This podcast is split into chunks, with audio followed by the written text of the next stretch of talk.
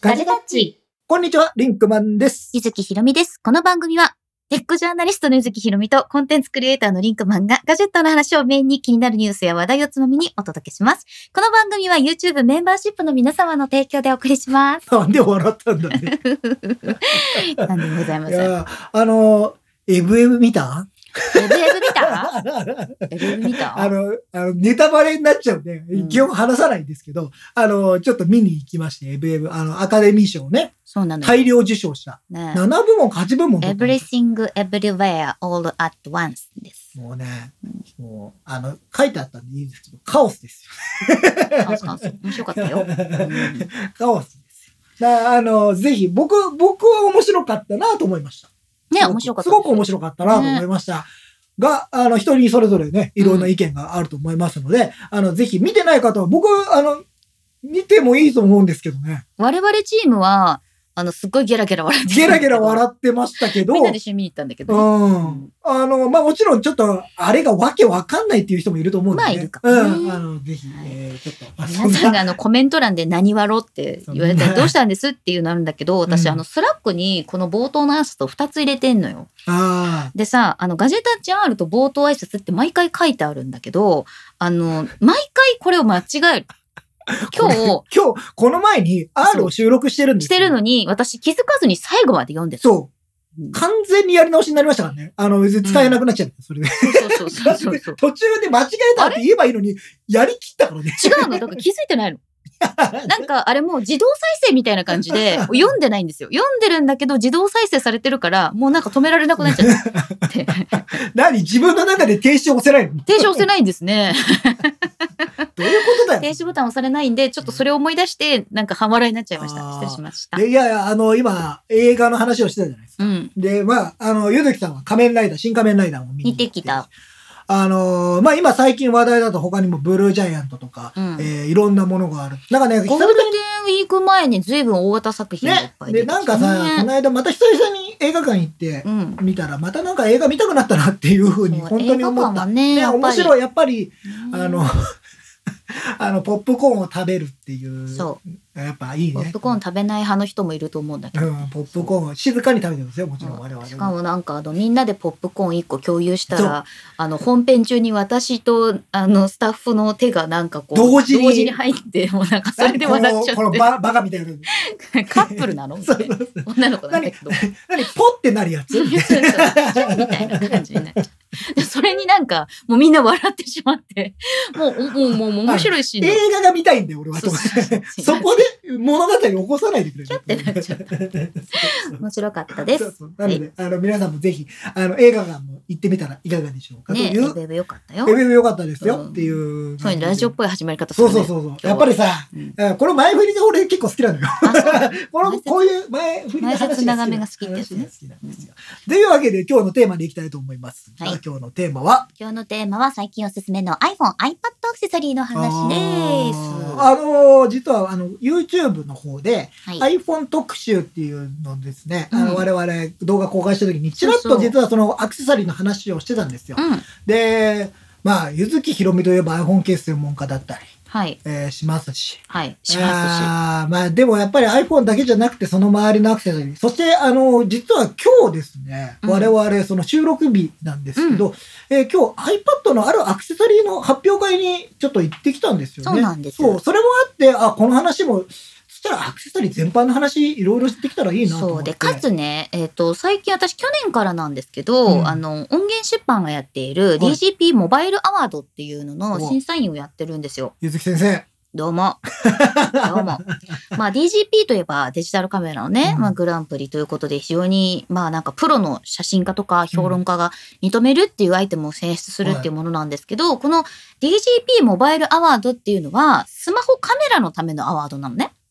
ああ、スマホカメラに対するアワードか。そうそうそう。だかあら、えっ、と、総合その金賞と、まあうんいろんなものなんだけど、スマートフォンの総合金賞、カメラでね。なるほどってね。いうのと、あと動画配信アイテムのための総合金賞アクセサリー。へーとか、あと写真記録アイテムのためとか、なんかこう審査員特別賞とか、あと技術賞、企画賞みたいなものがいろいろこあれるんで。ますだ決まってないんですね。そう今ただ年は。えっと、去年のものはもう出てあて出てで、例えば動画配信アイテム部門とかかだとジンバル。ホホヘムのアイステデディ Q とか、うんあとスタンダードモデルがホヘムのアイステディ V2 とか、うんあとは、えっ、と、ハンドグリップの部門がシャッターグリップ2、ジャストモバイル。はいはいはいはい。で、えっ、と、去年がピークデザインのエブリデイループケースっていうケースが金賞こをれは受ね、賞ちょっしてとる。後で話そうかなと思ってますけど、僕はあの、ピークデザインさんからちょっと提供していただいてうん、使ってるんです。そうそうこれ非常にいいケースがそうなのありますで、外付けマイクが IK マルチメディアのアイリングマイクキャスト HD。あこれは私たち我々もも使ってるやつですね。レビューしててレビューしたやつとかですね。あと、ラベリアタイプも IK マルチメディアのアイリングマイクラブ、ラブ2パックとかがいろいろありまして。で、まあ、あの、審査会がこの間あって、ほちょっと審査の内容は言えないんですけど、ま言あ、審って査ない会やってるのは言っていいっていう話だったんで、うんまあ、結構いろんなメーカーさんにね、その、まあ、いろいろこうプレゼンをしてもらうってういう。ああ、なるほど。ああちゃんとそういうのがあるんですそね。うそうそうそう、っていうのをややってもらって、まあ今最近ちょっとスマホアクセサリーをね、最近のものを結構チェックしてます。ああ、なるほど。で、今日、あの、先ほど言ったように、あの、行った、えーうん発表会が、えーピタカ。うん皆さん、ピタカね、結構知ってる人多いかもしれませんよね。あのーまあ、よくアマゾンでも見かけるんじゃないでしょうか。で、今回なんか、えー日本向けのメディア発表会はね、そんなに多くやってなかったんで、そうなんだよね。今までで去年データで、なんかあの、うんユーザーミーティングみたいなのが感じで、そこにまあメディアの人も入れてうんみたいなのがあったんですけど、今回はメディアのみの、えー発表会がはいはい行われまして、我々行ってきましたよね。なんか新しいうん iPad をマグネット充電しながらスタンドになるっていういや、えーものが出これましてね、私ね、かなりびっくりした。うんあの、今までのやっぱり iPad のアクセサリーってさ、ちょっと帯に短し、たすきに流しみたいなものがすごく多かったので痛く、なるあことだとこういうものをね、結構できるんだなと思いましあたね。の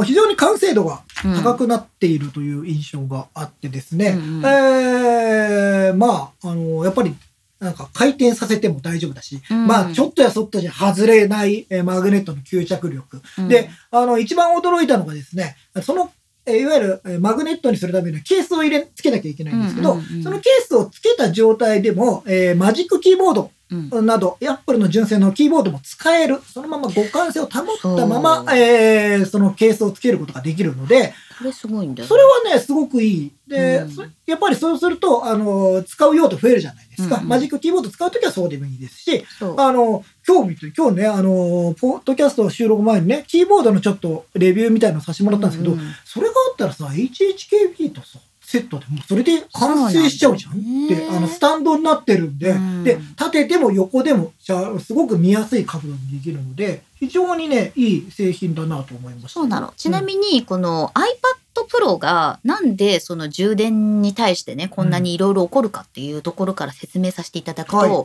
基本的に iPad Pro っていうのは、まあスマートキーボードフォリオかマジックキーボードに装着するようになってるんだけど、その時のこの本体っていうのは基本裸になるわけですよ。そうですね。うんそうですると、やっぱ傷怖いよね。そう。で、これがなんでかっていうと、iPad の充電端子って背面についてるわけ。はい。スあのマートコネクター、リンゴマークの下のところに3点リーダーみたいなのがついてるんだけど、ここで充電する形になってるんですよ。で、うんこの形になってるのはこの四角のね、うん iPad からなんですけど、前はね、あの側面についつていたてんたで、ねうん側面から給電すればよかったんだけど、今リンゴマークの下の背面になってるから、ここにケースをつけてしまうと、マジックキーボードが使えなくなっちゃうっていそうう問題があったわけ。これがなかなか痛いとこでしたけど。そうなのよだから、純正しかなんか使うよう、あのー選択肢がね、ないんじゃないかみたいな感じそう。で、あとさ、結結構構いろんなメーカーさんがこれにトライしては消え、トライしては消えていったわ け。大変だよね。そう、ここれのは壁正。直ね。うで、んすごいな。と思ったのは、その今回の、えっ、と、ピタカマグイージーケースプロ for iPad Pro っはい。ていうのがあるんだけど、本当にしっかり、こう、カーボンでケースをさ、こう iPad を覆った上で、うんこの3点リーダーがさ、生きてる。なんか生きてるの。そでれもなんかちょっと、これは特殊な技術みたいな。この接点のところを開けてるんじゃなくて、同じところに配線を入れたっ入てれていう。みたいなので、そあーそこをちゃんとやったんだなと思って、そこらいや、辺解こ析れして。ね、すごいなと思った。で、本当に全世界初で、本当に全世界の iPad ユーザーが望んでたものだと思います、これで、さらにケースをつけたままですね、USB-C 端子にもアクセスが可能になってます。えそー、うちゃんとなんか、あカチャって外れるようになってますね。なので、あのー例えば外部のストレージをつないだりとか、うんえー他のアクセサリーを、他のアクセサリーをさらにつなぐことも可能になってるので、そうなんだよね。なかなかオールマイティーだなというような感じで、さらに、えっとうん軽いので、あのケース自体も非常に軽くできてるので、うんあのカあのカーボンじゃなくて、えっとアラミドえーアラミド繊維でできているものなので、すごくね、あの、質としては良かったし、まあ iPad のさ、アクセサリーって最近、うサードパーティー製で、なんかこれすごいなっていうのなかなか見なかったというか、いややっぱり難しいんだなっていうそううーイメージだ無った理なんかなと思ってうん。であの特に iPad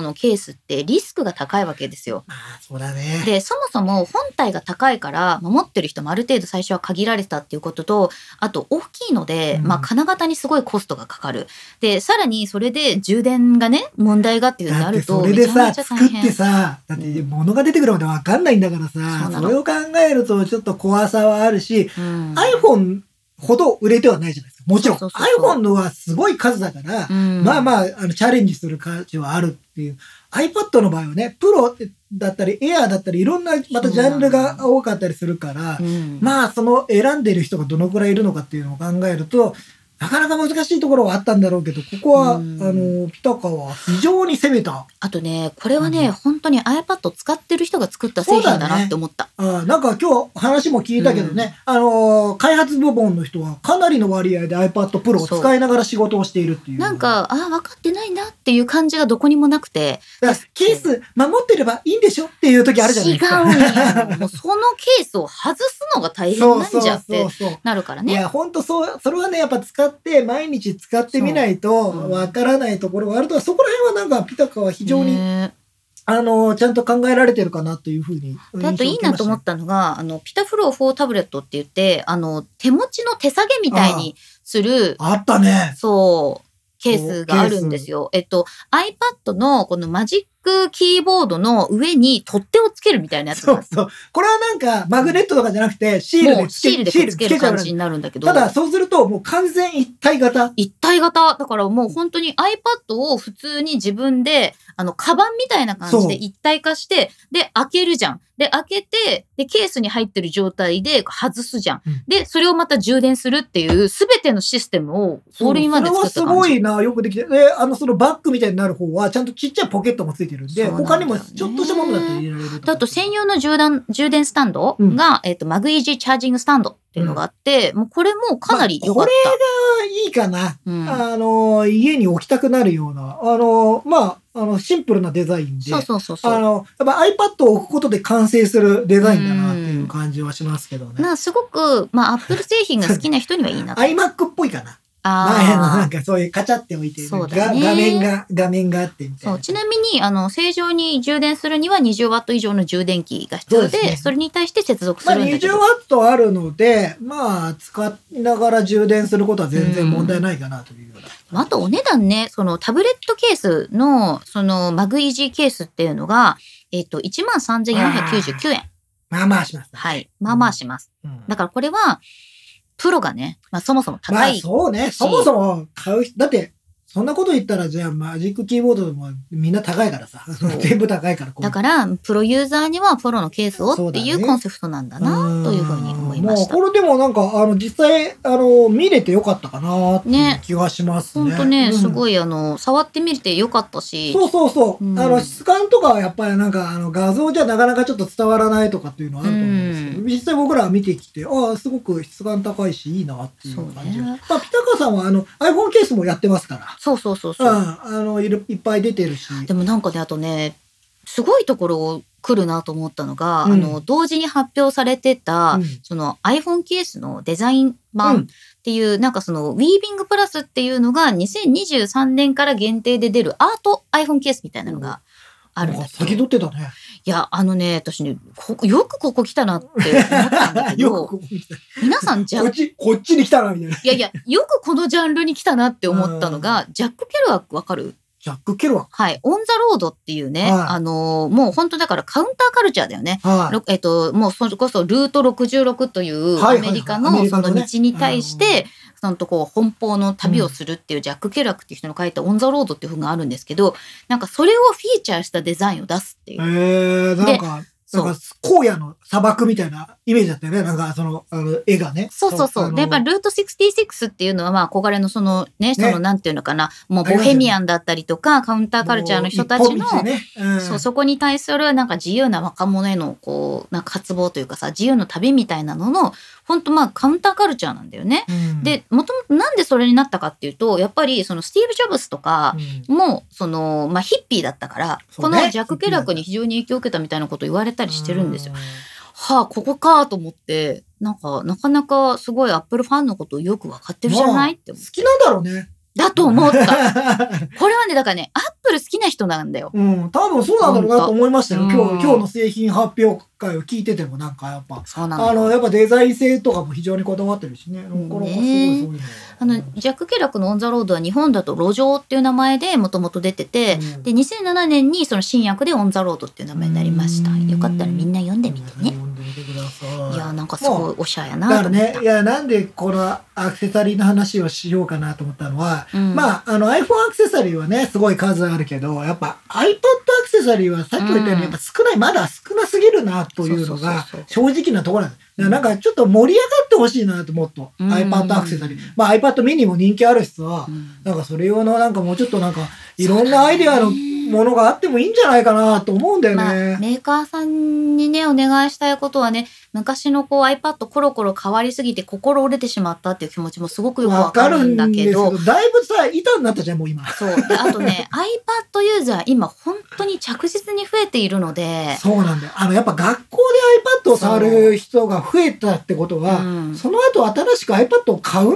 人がやなっぱの増でえるから、今がチャンスだとはもう思いま今すよから種まきをね、うんぜひしといてほしいな。なんか何回目のため種まきだよって言われそうだけど。そうなんだよね、うん何部作だろうみたいな感じだけ どけど、あの、いや、iPad はまだまだなんか全然伸びるような気がするし、そうそうやそっぱうケースも可愛かったり、なんか機能的だったりっていうのは求められるんじゃないかなっていう気はすうるんんだでよねも。さ私責今任日さ取れないよね。あの、ピタカさんが言っててさ、あうんそうって思ったのプレゼンのシーンがあっておさ、あの、マジックキーボードうんが、要するにこう、ずっと使ってると、まあ、姿勢が悪くなっちゃったりすることもあるし、あとこういうね、あの、要するにこう、裸で持たなきゃいけないみたいな問題点があるけど、これはアップルが解決すべき問題ではなくて、我々アクセサリーメーカーの仕事だとい。や、でも逆にさ、それすごいじゃうんん。それを言い切っちゃうのそはう大したものだなと思って。それ、なんかさ、いや、これアップルやらなくていいんです。私たちがやるんだやよるんです。我々が、でもさ、そのなんか心意気は好きだな。 だから本当好きなんだとう思う。ん。いや、ここは私たちが解決するみたいなことでしょ。やりますってこでしょうんあの、プレゼンで入れちゃう強さ。うんね、こいいそなうと思ってね。もうアップルが解決してほしいけどさ。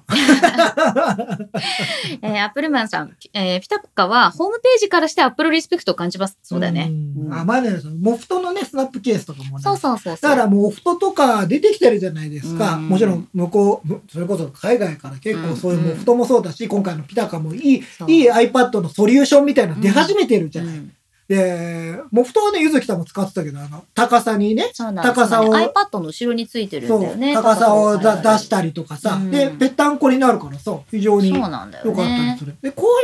ういうさアイデアはやっぱあるんだよそ。ということはメーカーさんまだまだいけるぜっていううまだまだいける。あの、うん金型なくてもいけるやついっぱいありますよ。 うんそうそういやでもアイディア次第だとまだ思うんですよね。大体デザインは固まったんじゃねえかな。そうだと思う。気がするこれ以上まあ iPad でもな大きくは変わんないと一思うけ番どな。困るのは、うんあのディスプレイサイズがでかくなるとかそういうことなんだな。うんそもそもひっくり返されるこの悲しさっていうのが、まあ、あとは、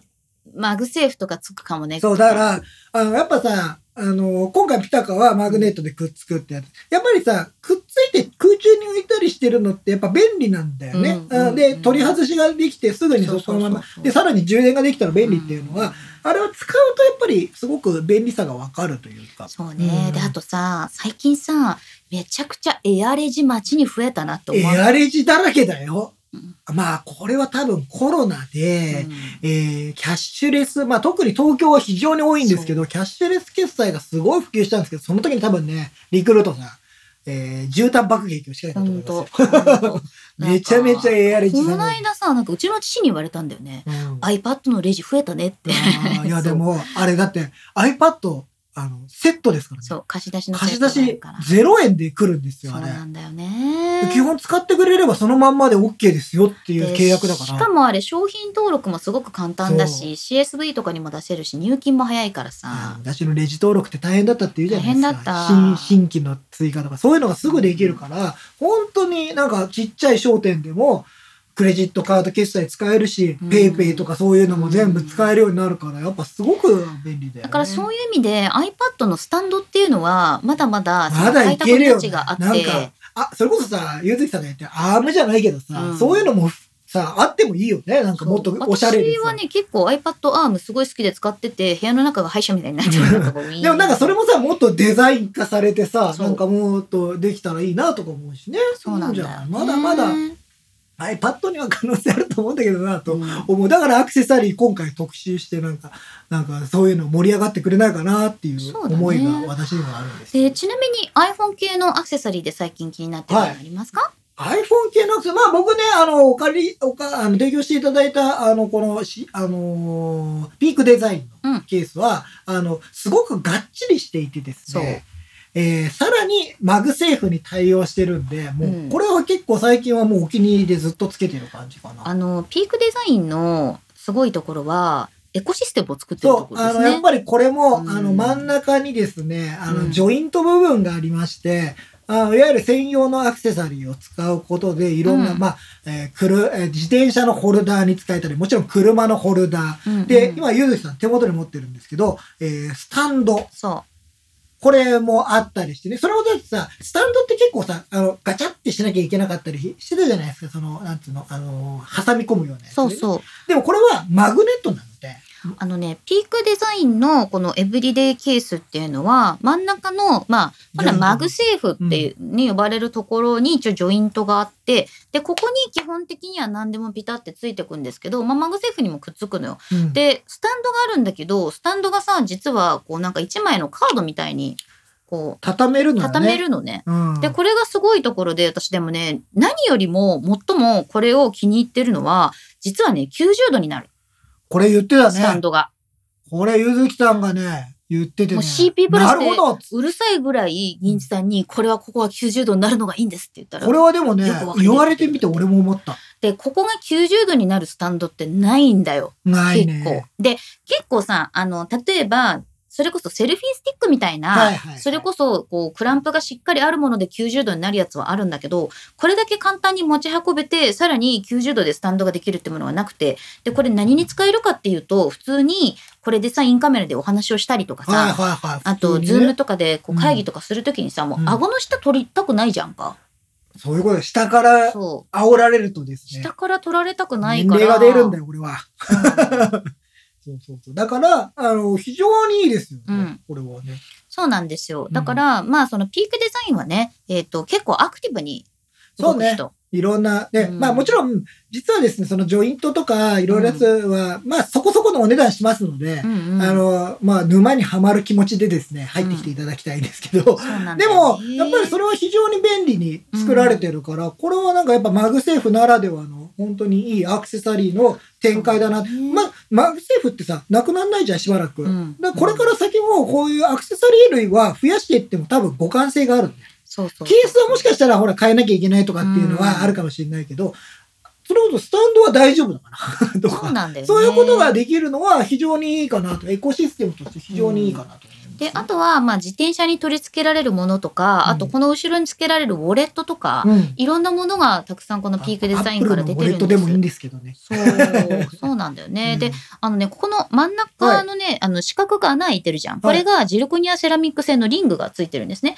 そう。で、これがあるから、普通のマグセーフよりも、例えば自転車とかに挟み込むときに、このリングの内側にこうカパって入るような形になるから、まあすご落いちないよね。うん、かまなあり落ちない。ラフな道を走っても大丈夫っていうまあ感落じ。ちないですよねそれがすごくよくできてるなっていうのうとんあとね、最近私がすごくいいなと思ったの使ってるんですけど、えっと、シフトカムっああ、はいはいはい、シはい。ェフトカムのスナップグリップっていうやつ。業界の人結構使ってて、俺びっくりしたわ。このそうなの間もよく見たよ。俺このね、、スナップグリップはとってもよくってですね。で、もともとさ、シフトカムってさ、あの、レンズ。レンズね。はい。はい、僕も使わせていただきましたよ。レンズ付きのケースをすごくやってたところなんだけど、まあ、とはいえさ、最近レンズもいろいろまあ、大レ変ンだかズ、ら。あと、もう今、高性能化してきたじゃないですか。で、そう超広角、望遠とかあるじゃないうん。で、もちろん、あの、フィッシュアイみたいな、そういううん特別なやつはないけどそもう、そう。まあまあ、そうじゃない、今度はシフトカムさんの新しい試みですよね、こそうなの。で、えっと、これはですね、マグセーフに取り付けられる、んえっと、グリップグリップ。なんだけど、さらにそこにバッテリー機能がついてる。俺、これ知らなかったんだよね。うんバッテリー入ってるから、充電できんだよね、普通に。そうそう iPhone の充電もできる。で、これはあの、チーワイヤレス充電対応で、実は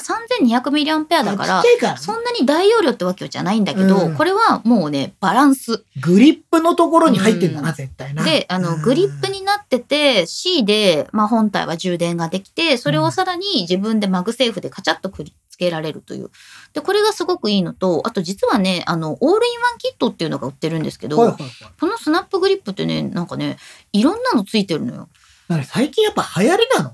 やっぱこういうさ、そのうマグセーフから派生して、うん要はいろんなアクセサリーを付け足していくみたいなさ、やっぱさ、そのそれ一個では完結してないでさ、ういろんなものをつけるっていうのよがうやくみんな気づいたの気づいたんだね、多分ね。どこういうことできないみたいなのが、ねえ自分たちのところでできるんじゃないみたいなのがグレッチグレイさん、モバイルバッテリーとセットで装着できるスタンドがあるといいなって思うでしょあるのよ。これが それあがる、のえーよこちらのシフトカム。シフトカムのですね、スナップポットっていうのがあるのね。はいはい。で、このスナップポットっていうのは、マグセーフに直接装着できるセルフィースタンドで、うんあの、折りたたんだりはできないの。ああ、はいはい。固定なんだけど、これすごくって、このスナップポットの上に、そのマグセーフのこの充電のやつを重ねることができるわけよ。ええーだから何重にもこう重ねていくことができる。なるほど。うん。ああ、だからそう磁いうこ石の力を使って、えっと、えっと一番下にバッテリー付きのグリップつけるじゃん。とうんで、その上に、その、 セルフィーのやつつけるじゃん。はいはいはい。だから、両方使えるわけ。ええであそうするそうとい、うことできんのグリップで取って充電しとく、それを今度はセルフィー用に置く、で、置いたやつからもう一回外して、へえグリップだけで、あー例えばシャッターボタン面白にいね使うみたいなことができる。今ややっぱりそういうことだそうーん面白いかもしう。れで、ないさらにですね、まだあってねまだ、スナップライトっていうですね、あ照照明大事ですねマグセーフにつけられ る照明。で、どうすんこのマグセーフにつけられる照明をの外こカメラとうか丸い形のもので、うんあの、つくんだけど、うん真ん中にミラーがついてて、周りにこう電飾がついてる状態のものをコンパクトみたいにカパって開けると、外側にリングライトが出てくる。はあえでえっ、とインカメラだったら自分の内側に向けてそれをつければいいし、外カメラだったらそれを外側に向けて折ればえ内側につかないでしょいい。それ折れるから。コンパクトみたいになってるから、上そうかに電気がついてるので、外にも内にもできるってことなるほどよく考えてあるねそうでしょ。で、そうすると表面がはいはいはい両方のカメラに使えるじゃないで、でこれがなんとですね、スナップポットとスナップライトとスナップグリップがですね、すべてこう磁石でくっつくんですよ、ビョーンって。ああなるほどこれすごいよ。ようわあよく考えたねく考これはえられてるよいやね。ねこれはトレンドになるね。やっぱこの組み合わせうん組み合わせの妙。で、なんしかかもさ、これなんかさ、オールインワンキットさ、23,800円とかで、ちょっとお高めかなってお思うじゃ互いん。かなって思うねで。もねカラバリがめっちゃいいの。ああ、ミッミドナイトのカラーとか、ッドナあイとト。ディープブルーとか、シャンパンのカラーとか、いい今までガジェットにこういう色なかったじゃんっていうさ。そうね。で、あもう可愛いね iPhone 本体の色にさ、やっぱり寄せてきてるから、すごい可愛いんだよあーね。なるほどね。これはね、おすすめですよ。なるほど。ちょっとシフトカムさん来てもらおうかな。あうあ、ん、お話し聞くね、おで、話聞きたいですよね。どんどんゲスト呼んでやろうかと思ってどんどんゲスト。ト。これはすごいいいなと思いました。おうんーいや、皆さんすごいコメントいっぱい来てますよ。はい。えー会長竹満さん、うちの小一の娘は学校は Chromebook ですが、うちでは iPad。うん iPad の方が溶け込みが早かったな、ペンシル使うのでお絵描きがうまい。あそうあ、だなるほどよね。ね。アームは、りょうちゃんさんはね、アームは参考の得意分野。そうだね。 ああ、うんそうだ、参考さんにもちょっとお話ししてるんで、今、もしかしたらちょっといろんな話ができるかもしれない。なんかアームはさ、やっぱりあの、iPad の12うんインチがしっかり固定されそうるアームっていうのを出してほしい。あれ、若干ダメなんだよね。うんあの、弱いと落ちてくるんだよねガクンってなっちゃうからね 首がこうやって落ちてくるっていうのがありますからそうなんだよね。わかりますガジェット森さん、ポップソケットのマグセーフ最近ハマってます。あ、いいですねう。んポップソケットは、あの、真ん中に iPhone の背中のところにカパってつけるタイプのやつなんですけどね。あ、エアレジも皆さんやっぱ見てる人多いです。そうでしょう。やれちは気にエアなるレよ。ジはね、うん。多いですよね。そううんあビーグデザインね。自転車のマウント、すごい便利でマニュアルさんに言ってます。。そうなんですすよ。チャリ乗る人、あの、ライダーの方はね、非常にいいんじゃないかなと思います。で、あの、結局さ、iPhone とか iPad につけるアクセサリーのね、私価格についてさ、うん、皆さんにちょっと言いたいことがあってさ、アクセサリーってなんとなくさ、3000、4000で買えるものみたいな。まあ、あの基準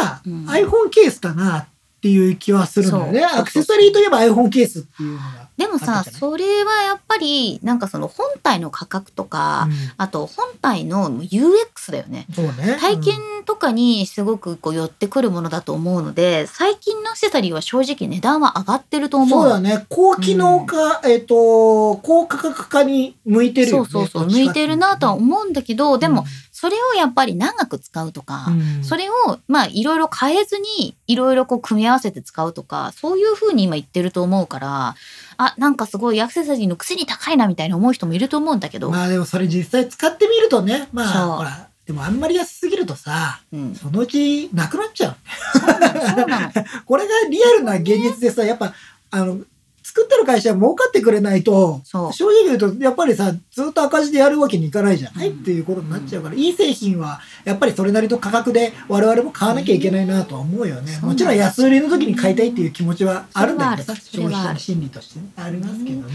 うんシオパンさん、ベッドサイドにマグセーフ、アームスタンドをつけたことで一回回って純正ケースいいってなっ てますよ。マグセーフケースはさ、そうなのマグよセーフのケースはまだないんだよね。もう私これだけは本当にこう、言いたい。マグセーフのケースが少なすぎると思うん少だよなね。すぎるぞ問題。 iPhone 14 Pro 出せよ。 14 Pro のマグセーフ対応ケース少なすぎる。みんなね、様子見ちゃったよね、多分ね。うんマグセーフケースについてはね。うんケースはいっぱい出たじゃない、うんまあそこそこい、あの、発売時に。ただ、マグセーフケースを出すかどうかは結構躊躇したんじゃないでかさ、なマグセーフ化するリングとかも売ってるけど、でもやっぱり一体型の方が可愛いじゃな いあの、うん俺もやっぱさ、マグセーフはさ、使うとわかるじゃないその便利さがわかるし、あの、ちょっとしたところに置くとかっていう風な生活スタイルになれば、すごく利便利なのわかるんだけど、やっぱケースがね、とは思うわね。確かにその通りだそうなんですよ。うんで、まあ、マグセーフ対応ケースじゃないと、このマグセーフアクセサリーって、あの、やっぱり粘着っていうか、その、あのね接着がね、弱くてね、弱くてね、落ちちゃったりするんだよね。そうなんだよね。ゴトンとか言ったりするもんね。そうなんだよそうねいうのは嫌嫌だからね。確かにちょっと増え、増えてほしいよね。もうあの、ゆずきさんはね、台湾でブツブツブツブツ言ってましたから、ずーっとうん。ない、ない。いや、でもだから台湾はあったよ。まああったけど、で台湾もはあっ少たないって言ってたけど。少なかったけ少ない、ど、なんか、まだあった方だよね。でも台湾と中国にないんだったらないかなら。いね。 そうだね、ない。 そうなの。もうちょっと皆さんマグセーフのものを作りましょうよ。まあ、なんか。次からかな。まあそうね。うんまだじ、やっぱ時間、あの、なんか僕は、あの、メーカーさんに聞いたことがあるんですけど、地位のワイヤレス充電とか、うん。あーが浸透するまでにすごい時間かかったそうで。かったよだってもうみんなさ我々のねマガジたちとか聞いてる人はさ、あこれ地位充電なんだへえぐらいのテンションになる時あるじゃん違うんだワット数みたいなそうそう。でもさもうそういうことじゃないそんのな、ないのよ。いや、全然浸透ししてないっていう話も聞いたことがあって、そう4、5年かかったっすよな。そうなのあーなんかそれ、そういうものなんですよ。だから、だからマグセーフもまず時間かかるんですよ。マグセーフ対応みたいなことになるとね。そうねゆうすけさんクリアケースが好きなんですがクリアケースのマグセーフの主張が苦手なんですよねわかるうんあの、丸書いてちょん。あの卓球ラケット何みたいなな。 でもあれがね、まうあんクリアケースの場合どうしても磁石を置く場所が、うんうん、どうデザインするってなった時にあなれんしかかない。もっとあれをこうユニークにするデザインのものがあってもまあいだいかかならとそうだね、そういうのはもっと出てきてほしいかなっていうような気がするただ、ね最近やっぱりさ iPhone ケースっていうのがなんか飛び道具的なものからもうお財布とか、んそういうものと同じレベルになったから、そうね、あの、機能を求められるようになったじゃないそう、まあもちろんその何かを入れるもそうだけど、あの、まあ、クリアケースでもちゃんとあうの、んあのし写真とかが挟めるようになってるとかさそういう機能化が求められて昔みたいなあのポテトがバーンって出てるとかなくなったも好んきな のね。そうねああいうのなくなっていまだにああいうの、の好きだなって私は思いますけどね。だから自分では買わないなって思うんだけど俺は買いますけどね。うん水木 さん何でも買う私一番バナナのやつ大好きだっあああったたねと思って ついて。飛び道具大好きだったけどね。あ昔昔はあの iPhone じゃないあのガラケーの時にもストラップめっちゃつけてる人いましたからねあ、私本体よりも大きいぬいぐるみついてた。いたよいたよそういう人 そういう人いるじゃあなと思っねて。おまさん、レザーケースだと跡がついたので使わなくなりました。これね、純正のレザーケースにマグセーフの跡がつく問そうなん題。だよねうんそれやっぱずっとつけてるとねなんか丸くついちゃうんだよね、だからあのーレーザーはレーザーはちょっとね確かにそういうのはレザーはうね、んちょっと気になりますよね。うんはいあと、私があの最近気になってるものはやっぱり音物でしょうかね。音物うん。なんでしょうか iPhone の音物、 iPhone の音物マイク。ああああああ iPhone がなんか音鳴るのかと思っちゃっいたやいやいやいや。最マ近、イそクねの気になってるのはうん、ホリーランド あのワイヤレスマイクあ。はいはいはい、うんあのあのライトニングで挿す、えー、とそうそうそうそう受信機があって、うんえートランスミットでねつながるやつがありますそうそう、んこれさ、すごい可愛いんだよ、これも。色がね、うん。いっぱいあるんだよね。パープル、グリーン、ピンクとかあるんだけど。マイクって黒しかなくねみたいなそう状態だったけど。これはホリーランドラーク M1 ワイヤレスマイクシステム。 M1 とか C4 のいいろいろあるんですよね。これは僕もねそうそ気になってる。いわゆる iPhone で手軽にワイヤレスで。ワイヤレスができる。で、うもともとその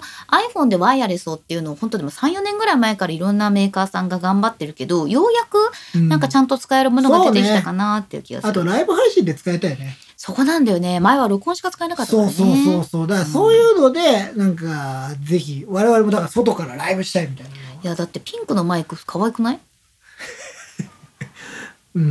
ううん、ん。だって、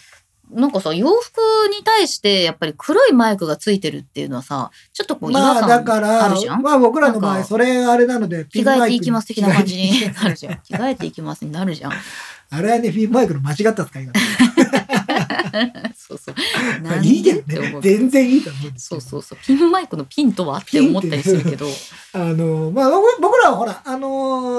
ーロードのワイヤレス GO2 を、はいあの使う普段は、うんあのライブの時とか使ってるんです、うんうんあれもあのライトニングで刺さるやつがあるのでうん。使えるんですようん。でただ僕らはあの毎回あのワイヤレス GO をそのままつけるんじゃなくてですね、はいはいあのピンマイクにしてるのはやっぱちょっと主張が激しすぎるっていうとなんかここにすごいつけてるな感が出るのもそうなんねだまあピンマイクがじゃあそれ解決してるかどうかわかんないですけど、うん。まあ若干小さいんでねうんうん。そこら辺はできてるような気がするんですけどね。そうね。で、あと、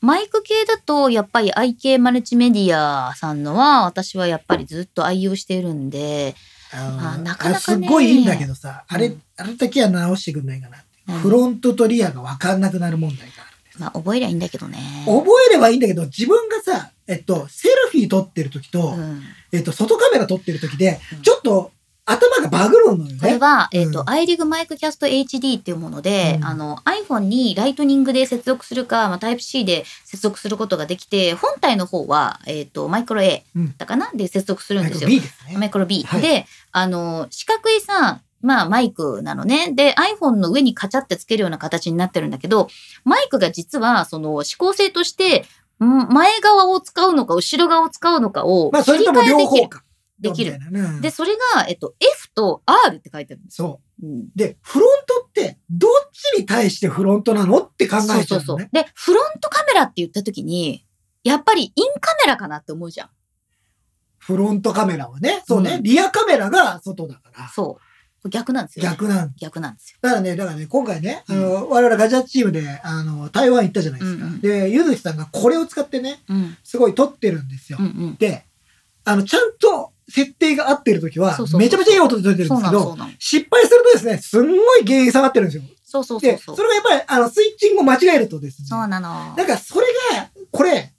わ、もっとわかりやすいというか、だったら、今どっちのマイクが来てますよっていうっていうのが認識そうが見えるといいな。もう完璧じゃないっていうぐらあい。とはね、毎回音チェックすればいいんだけどね。あでものだ、出音はチェックできでるもから。さ、それが、やっぱり、すぐに撮りたいわけじゃん。iPhone で撮るときって。うんだからそれがなんか視覚的にわかるのが多分一番早い解決策かなとは思うんだよね。もちろんこれだけちっちゃいものなんですごくいいものなんですけど、そこだけ、もうそう本当に、それ以外は完璧に。池田さん、フロントカメラは普通のカメラと同じと考えたらアウトカメラ、そう、そうなんだけど、うん普通のカメラと同じだと F と R でいいと思うのね。でも、スマートフォンにつけるっていう意味では、インとアウトにしてほしいのよ。そう。で、表示を。それ大丈夫どっちを見てるっていう。そうそうそそうそのう。か、あの、マイクが主体なのか、うん、 iPhone が主体なのそかうが、主語がわかんなそう、くなわるか。からんなくなって混乱するんです。毎回混乱する。これ F と R じゃなくて、I と O、おインでとア、ウそトれをと iPhone か。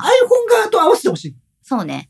そうつなんけでるす。ときそうになね。んで、ですこの接続音にしてくれってやんないと、多分混乱する。やっぱり混乱すそうなんる。だよね。二択で間違えるパターンですね。まあでもやっぱりさ、 あの、IK さんはさ、ほんと低価格でコンパクトにいつでいやもでも使ねえてそう音質がいいって思う音よ質がいいかそういうのがら、非常に使いやすいし。なんでこのタイプでこんなに綺麗に音取れてるのかなねっすて思うもごんいね。綺麗に撮れるよね。だから、設定さえミスらなければ、そうなんだよすね。ごくいいですよね。あとはゼンハイザーのマイクですかね、やっぱりね。あーマイクといえば前半が。まあ、ゼンハイザーの今、スマートフォンにつけられるカメラって、あの、基本的に普通のカメラにつけられるものと一緒なんだよね。うん。だけど、ノイキャンがすごくいい。ああ、なるほどね。で、このね、IK さんのね、やつはね、風切り音とかをね、まあそう撮るのがちょっとどうしてもやっぱり風防つけても、うんなかなか、まあ、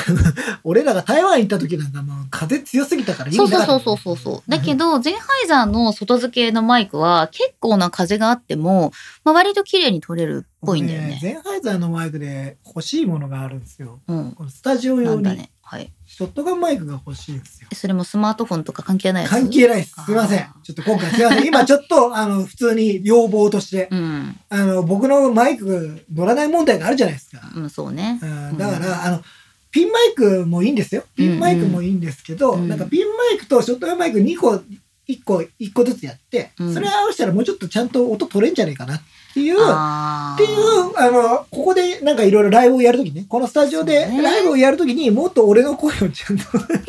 もっと俺の声をちゃんと撮そりうたい。取りたいという、あの、もうすごい個人的なことで恐縮でございますいやがー、大体個人的なことを言ってますから。あの、私ゼンハイザーのノイキャンがいいのは、今のバージョンがね、MKE400。はい、MK400 は非常にいいか、あのーマイクだとそう。言で、わてこおりれますは普通にカメラにね、つけられる、カメラにもつけられるし外付けマイクなんだけど、スマホ iPhone ににももいいけけるるとと。。だから、えっ、と、iPhone の場合は変換端子でやるわけね。はいはい3.5ミリとライトラニイトニンンググのの変変換がい換いするやつがある。ねえうんこれはすごいいいなって思うとともに、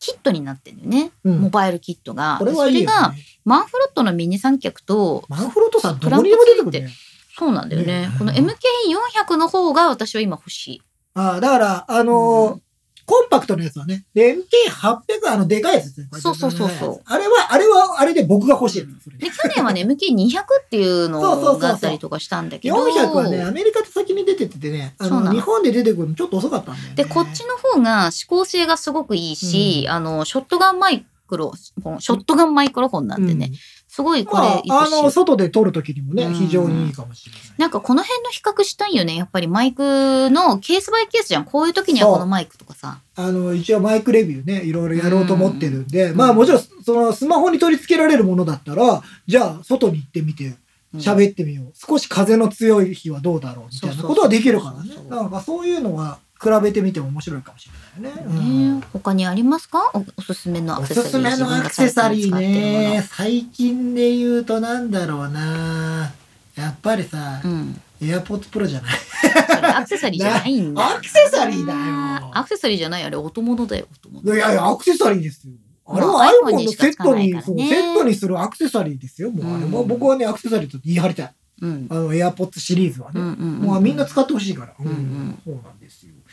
か、どうだろうな。あとなんか家で使ってるものとかあるかな。まあ、マグセーフのね、あの、うんレビューもしましたけど、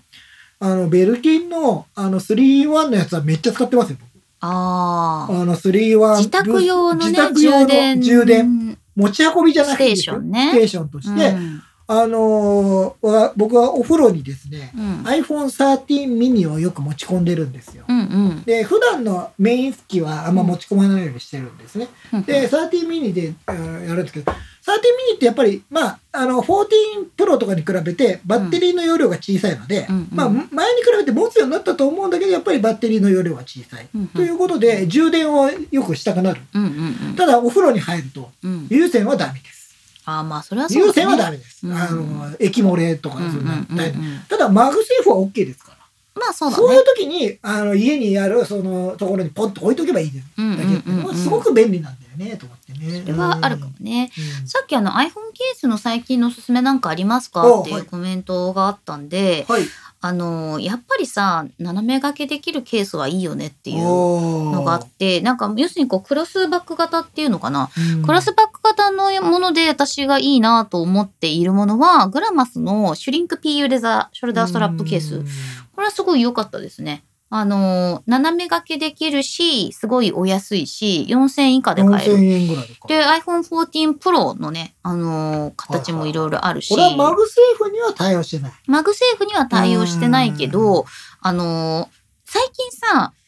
よくスマホのショルダーの紐だけ売っててさああ、売ってるよでね。内側に、うんあのテーブルクロスのピラピラみたいなビニールはいはっていはいはい私がずっと言ってるあれがついてるタイプのややつあるじゃん、うもう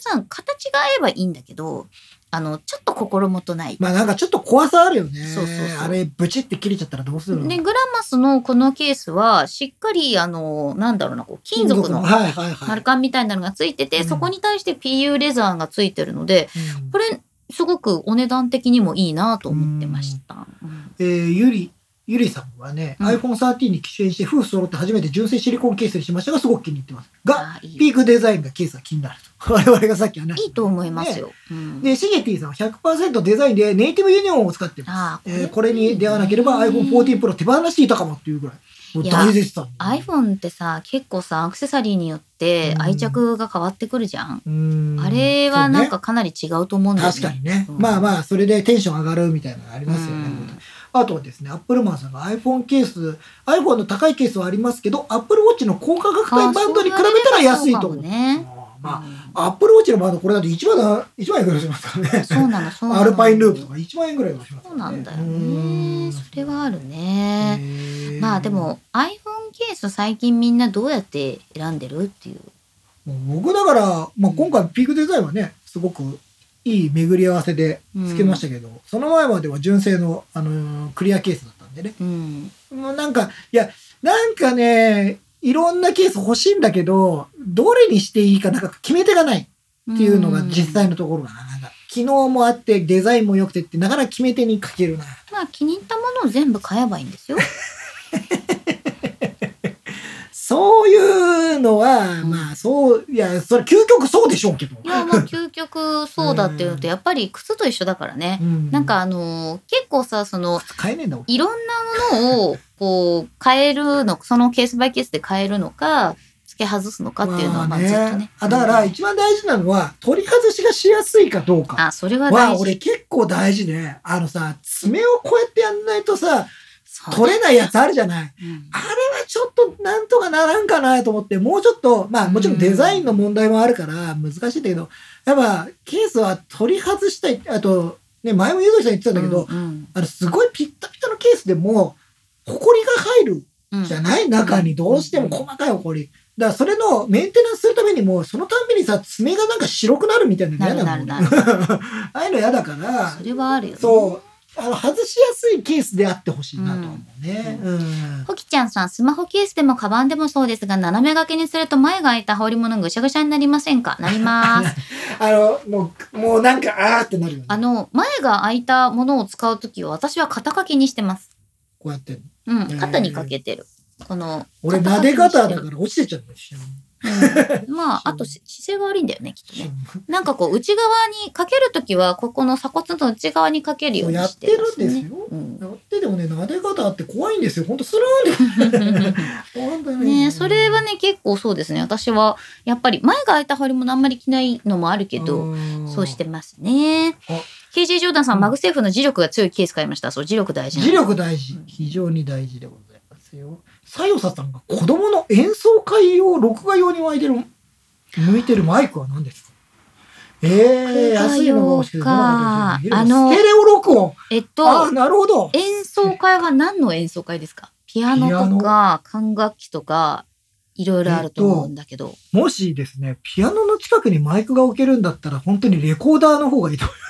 ああ、これはあれですかあの、iPhone の動画とかと一緒に撮りたいってこ撮とりたいのかそれとももうマイクだけっていうんだったらもし可能だったら、もう、あの、ステレオにこういう風にバッテンのね、やつがね、ズームとかっていうあるある。メズーカーからームの IQ7 かだかならそういうのがあるんですけど、そういうので、えっ、と、音源に近づいて撮るとかっていう方が、音は綺麗に撮れると思いますし、ステレオで実は撮るって結構大変で、うんあの、iPhone で撮ってもステレオっぽく聞こえるんですけど、やっぱりステレオって距離があったり、そうそうそうそう。えーしないと、なかなかステレオ感って、なかなか出ないんですようんうんうんうね。んだから、あのーまあ、そこに指向性を持たせたちゃんとマイクがついてるものを買った方がいいかなとそうなんだよね。あとは、あの、基本 iPhone だけでも、一応ステレオにはな撮れるっ撮てれるるんだけはいど、まあでも iPhone のあの演奏会とかだったら、うん、あの周り静かじゃないですか。そうだね。 iPhone のマイクでも結構綺麗に撮れると思いえます。っとね、、ちなみに、あの、これ設定を皆さん見直してほしいんですけど、うんあの、一般、設定のね、はいあの、うん設定のアプリあるじゃん。うで、んそれから、えっ、とね、一般じゃないね、あの、カメラのとこだねあ。カメラね。そう。ええっっと、と、設定からカメラっていうところに。で、カメラってところに入ってもらうと、はあの、何列目かにステレオ音声を録音っていうの、オン、オフがあるんですよ。こありれます、オンにしとかないと、ステレオ音声、オンにならないんでモ。ノラル。モノラルそうなのね。ねで、ちなみに、あの、ボイスメモあるじゃん。あ、ボイスあれはモノラルなので、はいボイスメモで音取ろうとすると、ステレオにはならない。ですね。なんか、あの、もしステレオとか撮る場合とかは、うんあの、専用のアプリとかを使って、そうそうそうそうなんか音楽用のアプリっていっぱい出てますので。そうなんだよガレージね。バンドでも撮れるんじゃないかな、多分。そうね、あとね、オーディオレコーダーみたいなアプリがあると思うので、そういうのだとね、うんあのーもっといろいろ細かい設定もできたりとか。いろいろそうだねするのでまあ、あとね、iPhone で、あの、撮るときは、あの、場所を塞がないようにすることだね。あの、マイフォン、あ、あ iPhone のさ、 iPhone マイフォン。This is my iPhone. うんまあの、iPhone のステレオマイクってさ、3箇所あるじゃん。 はい。えっ、と、前面の上部と、そ背面の上部と、底面の下か。う。そう。底面にもあるので、うんあ持つるとからきに横を持ったらいいと思います。そうそうそう。あの、下をね、こう、塞いでしまうとね、そこで自分が持った、あの、そうノイズが入っちゃったりするんごだそよごそねし。たりしますからね。そうなんだよねまあうん意外とね、下のマイクを塞いだところで結構喋ってる音とか聞こえたりするんだけどね。うん、 確かにマイフォンだ。そうでしょ。そうなのよ。だからまあ、iPhone でステレオを録音したいなっていう時はもう外部マイクでズームかな。あと手話の MV88 も使えると思います。そうねうあのまあステ iPhone だけでって結構大変だと思うのでなんかせっかく演奏会だからだったら本当にレコーダーの、 まあでもそれをに言ったらキリがないからねでも映像と一緒にやりたいって言ったら、まあねいやだから映像撮って、うん。あの音声別に撮るんいでやすよいや、そんなの普通の人はしないから、 それで最後にガッチャンコするんですよ 手軽にやりたいってことでしまあそょ。うですリップシンクとか大変だから大ね。変ですそうそう。あ音だけでもねあの結構手話の MV88A あうとん Zoom の IQ7 っていう、あのまあなんだろうこう本当にマイクが双方向向いてるようなものがあるんですよ。でどっちもライトニングで接続ができる。だからこれはすごくいいと思うよ。ねういいんじゃないんですかね、でもね、うん問題はね、あの手話のもそうなんだけどね、あのライトニング端子が短すぎて接続の。ああそうあれいつも困るんだよな、うん、あーどうしても短く短く iPhone を裸で装着しないといけないっていうことと、あとは本当にクランプの位置を間違えることそうなんだよケースがさダメなのが多いのよねそういう場合ケースつけて毎回その時に、うんあ直前になってケースを外すっていうことをやんなきゃいけないそうなんだよね。だからちょっとまあ、その辺のマイクの紹介みたいなのも今後ねやれたらやっていきたいですね。グレイチ・グレイスさんがリンクマンさんは東京マラソンの時 iPhone どうしてたって言うんですけどテレオマイクあの僕あの iPhone ポケットに入れたりですねうん。うん。えーそんな早くないのってねあの、うあのずっとポーチをつけてたんで、うんポーチの中に入れたりしながら走ってましたと最初はポーチに入れてたんですけど、うんだんだんなんかし動画とか撮ってるうちに面倒くさくなってですねポケットに入れてましたまあ、 手手で持ったのは手で持ったりとかもしてましたあるあるうん、そうあの僕みたいなランナーは全然それでいけます、普通のもっと速い人はね多分ポーチかもしくは持ってないかです、そうだね。持ってなくてはうん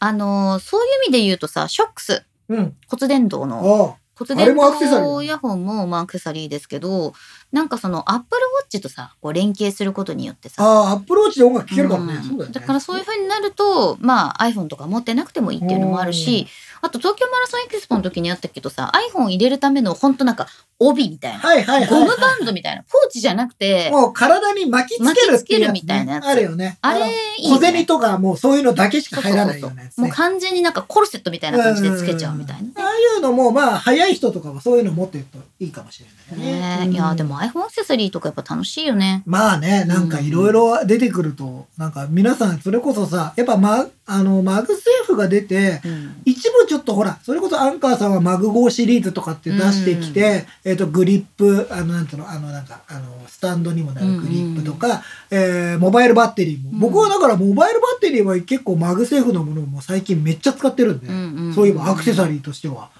もうそれは結構俺はおすすめかな。5000とか1万のモバイルバッテリーをもうケーブル使わないで、うんうんマグセーフでもう僕充電しちゃってるんで、うんうんそれはすげえ便利だなっていう背面セットにする背面セットにしてパチってやったらもうだってそれで手に手に持ったままいくからね俺はねでできるもなんか思ったやっぱ iPhone 好きだなとお思ってお 一瞬何揺らいでたいやいや違 う iPhone に iPhone を拡張していくのが好きなのよ私だかうらんカメラにあんまり興味がなくて、そのカメラでカメラだって拡張すりゃいっぱい拡張できるよでしょそれが多分違うんだと思うなんかスマホってある程度制限があるじゃんうんだから iPhone の中で制限がある中でどこまでコンパクトにやるかっていうのが楽ししいんだなと思うやっぱりカメラっていう形になるとさなんかそこから先にこうやっぱりプロのねクオリティみたいなのが入ってくるけど、まあ、誰でも手軽にまあ撮そうれるねっていそうれとはころ、大事だよね、うん手軽になんかあのー便利に使えるみたいなのはうんうんすごくなんかアクセサリーメーカーの腕の見せ所なんだろうなあとあれだよねそれはもう iPhone 写真展とかやってる時からずっと言ってたけどカメラが寄れない位置まで iPhone は寄れるからねああ、まあそうねそうまあレンズの質にも前あの14プロからちょっと寄れなくなったからな普そう通の広角のカメラ普通のカメラね標準カメラがああのー焦点距離変わっちゃったんでいや焦点距離じゃなくて、うんリアルにねこう近づけるでしょでだからその、うんそしたらさ焦点距離ああまあ、ね、の問題が発生しちゃうじゃない、前13プロまではねそれができたあーの結よ、構できたねそうそれはなんか、俺が老眼があった頃ぐらいになんうんかそれはあるけでどきないことができたからちょっとそこは残念だけどまあ確かにね物理的に寄りやすいってのはあるよねそうそうそう手を伸ばせばうん普通にそのまま寄れるじだゃっん、てカップルの間にいられるじゃん。ちょっとカメラってさ、うんその2人の間にいるっていうよりは、あー1人と1人あっていう。そうね。1感じ対1。そうそなかなかセルフィーはしないからね、カメラそうなんだよね持っていやもちろんやる人もいるう。けど。やってたよ。チェキとかさ、うんあと映るんですのセルフィーもやってたよ、高校時代とかに。うんやったけど、まあピント合わないしピね。ント合わないよ。絶対合うわけないんだよね、そんなのね。そうなの考えたらそうなのまあそういう意味では iPhone は優秀だからね。そそうう、そこら辺は。まあスマホはね、そうスマホのカメラっていうのは、やっぱりその人の生活の中にあるべきものだし、うんなんかそこの中でちょっとこう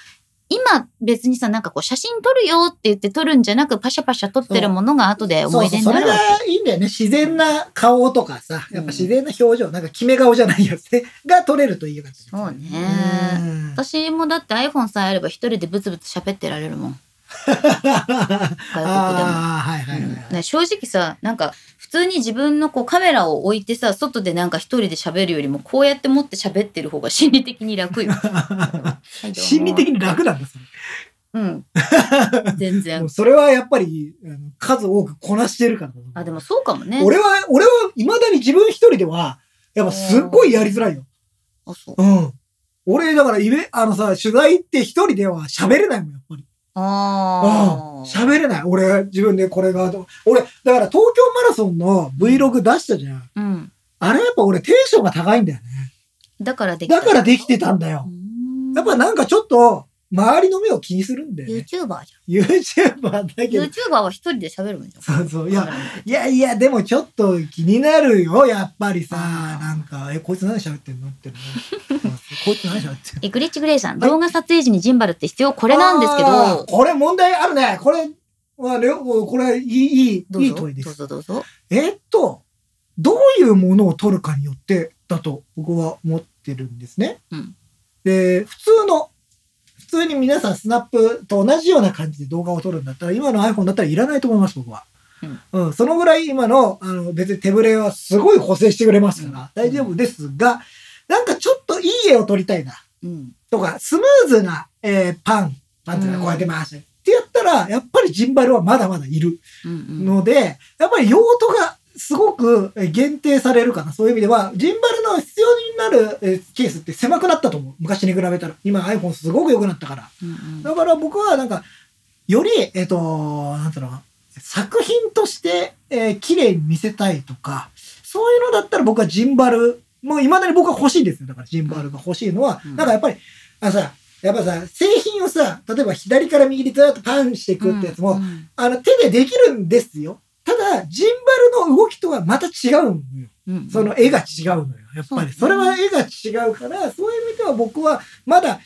その用途によるというふうなことかなと思うんですけど、どうですか私はもう一度ジンバルの時代が来ると思います。もうジンバルの時代。ジンバルの時代。ジンバルはやっぱり何と言っても、すごいいい絵が撮れるけど、撮り回しとか、そまあそこら辺に課題をずっと抱えてたよね。う。で、かつね、ジンバルで動画撮影をする時のね、一番大きい課題っていうのが私にはあるんですよ。お私、iPhone で動画撮影の仕事を始めてですね、もう数年になります。は iPhone6 からうん、海外取材で iPhone してますけれども、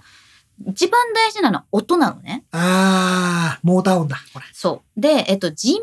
バルに、えっと、iPhone つけるとですね、ジンバルのモーター音を拾ってしまう。で、これは、ジジジジジってやつそう、ね。本当にあの、背面から拾っちゃうみたいなことがあるのね。だか昔のら、買ったな、その本当。あのね、本当にこの iPhone に対して背中にこうクラクリップつけるじゃん。で、これが密着しすぎてると、ジンバルの音拾っちゃうとか。で、あと、ジンバルのクリップするところが、あの、内側に向きすぎてて、iPhone の厚みに合わないとか、あるね。すごいいろいろある。ちょっとずらすともう、あの、ジンバルの、あの、そう支柱の方に当たっちゃうへこんでなっちゃうとか、あと、とはさっき話したみたいな IK さんのマイクあるじゃん。あうんあいうものを取り付けられないぐらい、私ね、オズモに対してすごい文句があるのはそこで、あの、iPhone を単体で音を取らずに使う人にやっぱり設計されてるから、うんマイクとかね、あとバッテリーとかつけちゃうと、絶対にバランスがもう、そうバランスがね。でもそうなるとやっぱさ、ジンバルがでかくなっちゃうんだよね。そうそうそうそう。大きいものにならないと、そのうんバランスを取るための、うんやっぱ重量として成り立たないからさ。そうなんですようん。で、なんかそういうのがある中で、最近のすごいジンバルってやっぱり優秀になってきてて、今、ケージ・ジョーダンさんがね、歩きながら周りを撮るときは、自分を撮るときはってあるんだけど、えっと、ホフェムさんが出してる、アイステディ V2 っていうやつがあるのね。で、えっと、このホフェムのジンバルは、実は面白くって、あの、iPhone を横向きに縦に固定できるの。ちょっと今何言ってるか分かんなかったと思うんだけど、うん何言ってるか分えかっんない。と、iPhone をまず、あの、横向きにするじゃん。これをさ、机の上に立てようとするじゃん。はい。この状態でジンバルが使えるってことなの。ほう。で、下から洗濯バサミみたいな感じで、あー挟み込んでなるほど。はで、フェイストラッキングすんのね。いはいはい。だから360度グイーンって動くんだけど、これ実はね、ガジェタッチの、えっと、ラスベガスからの配信の時に使ってて、ああー、はいはいはいはいはい。でそれもだから、動いてないの分んなかったよねなんでいいかっていうと、うんあの、横にジンバルを広げて、その、バランスを取るタイプのものはマイクがつけられないの、それも。うんうんうんうんだけど、その、ホヘムさんのやつは、こう、く挟んで、こう、カニ式にクってやるので、すごい、こう、ぐるぐる360度絵が回せるし、うんマイクもつけられるから、マイクつけたらさ、やっぱモーターンって拾いにくくなそるうじゃだん。ね。うん。うんバイブの。あのー僕ね、あと、歩きながら撮る時の、うんにジンバルが必要かどうかとか、う自分を撮る時に。うんで、これもちょっとさ、あのー僕、考えてることあって、ジンバルの絵って、完全に、例えば揺れがないので、うん。非常にスムーズに見えるんだけど、自撮りの時って、ちょっと不自然に見えませんで、自分で持ってると揺れるじゃないある程度揺れるっていうのが、で、それを抑えてくれるじゃない ?iPhone の場合は抑えてくれるんだけど、なんかその揺れも映像と質としては悪くないと思ううんんですよ。その揺れ、揺れが。あの、めちゃめちゃ揺れてたらすごく見づらいんだけど、なんか歩いてる時に、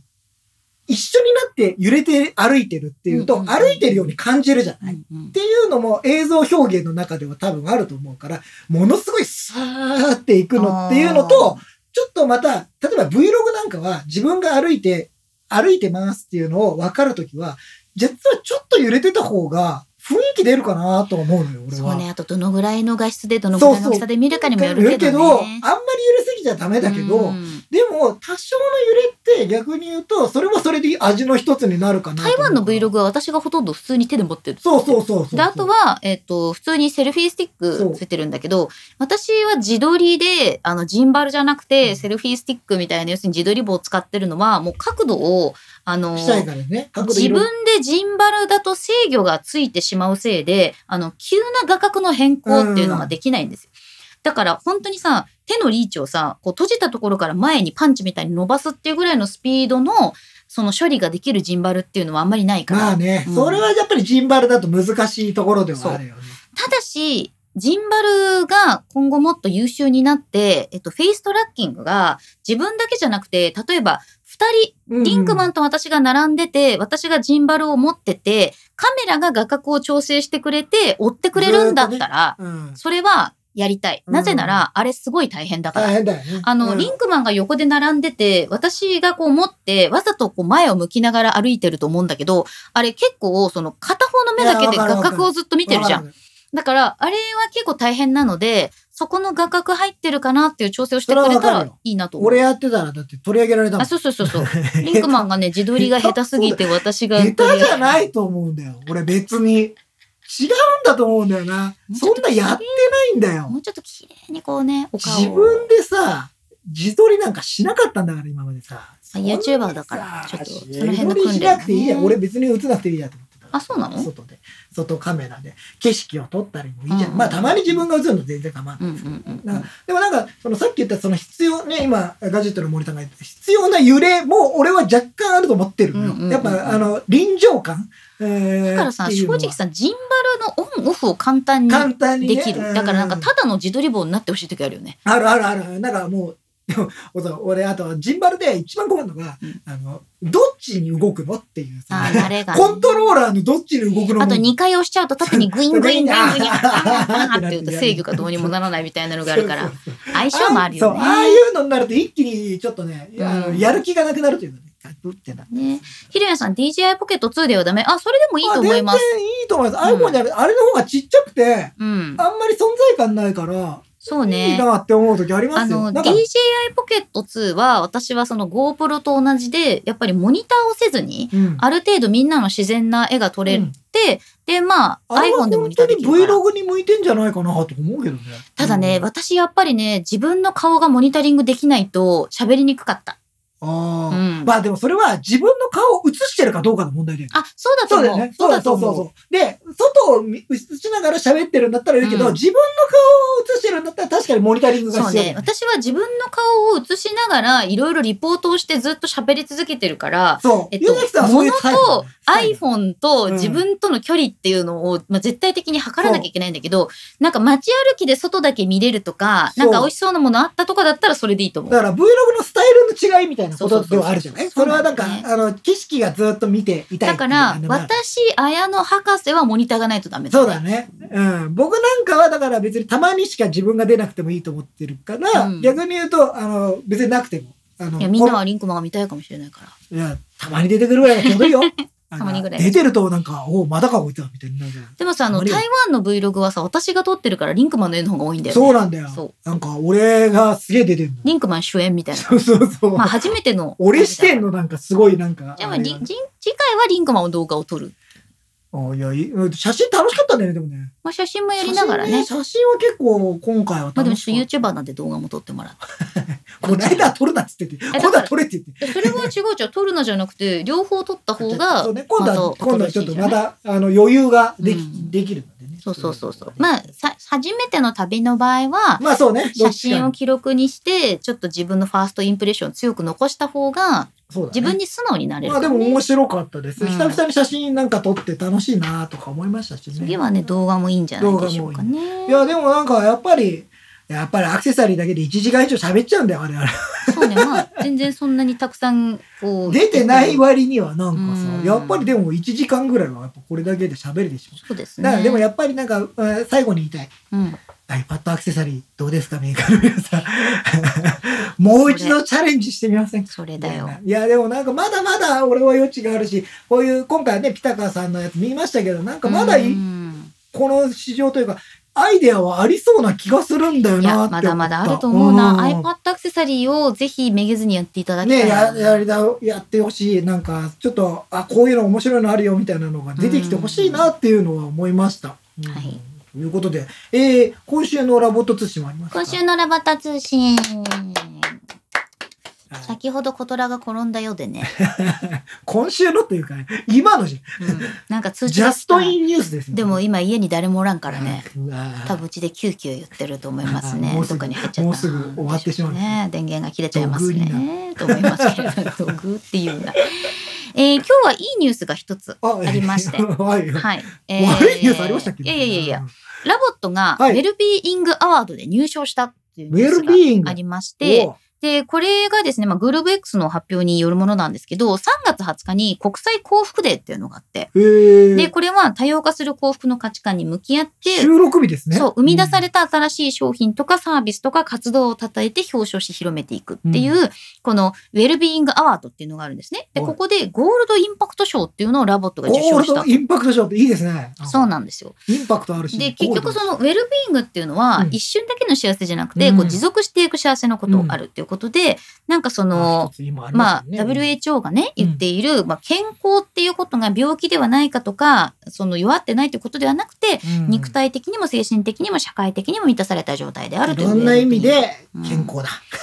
そうなのそうなのう。んでまあその審査員からのコメントっていうのが出てるんだけどお審査員テクノロジーとハートが融合したヒーリングロボットロボットとしての作業は何もせずなりません人とのコミュニケーションを創出することに特化して特化してるのが素晴らしいと思います。。うん AI の台頭を追い風にまさに新しい生活習慣を生み出す可能性がありイノベーティブで新しいウェルビーイングの形を提案していると感じます。おー特に高齢化社会の日本において愛情を感じられるロボットは今後存在感を増していくのではないでしょうか。おーおーいいですね。確かにね。何もし、しないということが、ここ何まもでしない愛もん。されるのは猫かラボッ ト か。猫、猫、ねうんそうね。そうなんですよえーそうですよ。うんっていうことで、まあ、ウェルビーイングという意味でのなんかそういうねあの、ラボットが認められたよっていうことおめでで、とうございますえ皆さんいかがですかご自宅にもラボット一台。 うんラボットはまだちょっとお高いので。ね T 森さんラボットは可愛いが仕事本当そうなんだよね。まあでもそれってすごいよね。でもそれがさ、う少しずつさ、なんか、うん、何認められつつあるのがすごくないそうなんだよね。であと、ね最近ドラマ出演もちょっと増えてましてこの間「妖怪ハウス」にきなこちゃんとかが出てたんですけど、今度、えー、と3月28日から始まるドラマで「私が紐を買うなんて」っていうドラマがあるんですけあどあー、はいはい。なんかそ予うそうそう告編かなんか見たでそれの中にもラボットさんが出てくるらしいですよ。うんなんか、あ、すいません。ちょっと今なんか YouTube の方がおかしいですね。なんか今、いや、エラーが出てるんですよね。おこっちおで本当だね、うんエラー出てるね。まあちょっとここら辺で締めようかな。あの、めよ うポかなッドキャストの方はね。というわけで今日もゆるっとお送りいたしました。目立たずあなたに寄り添いたいガチャタッチお送りしたねずきひろみとリンクマンでございました。バイバーイ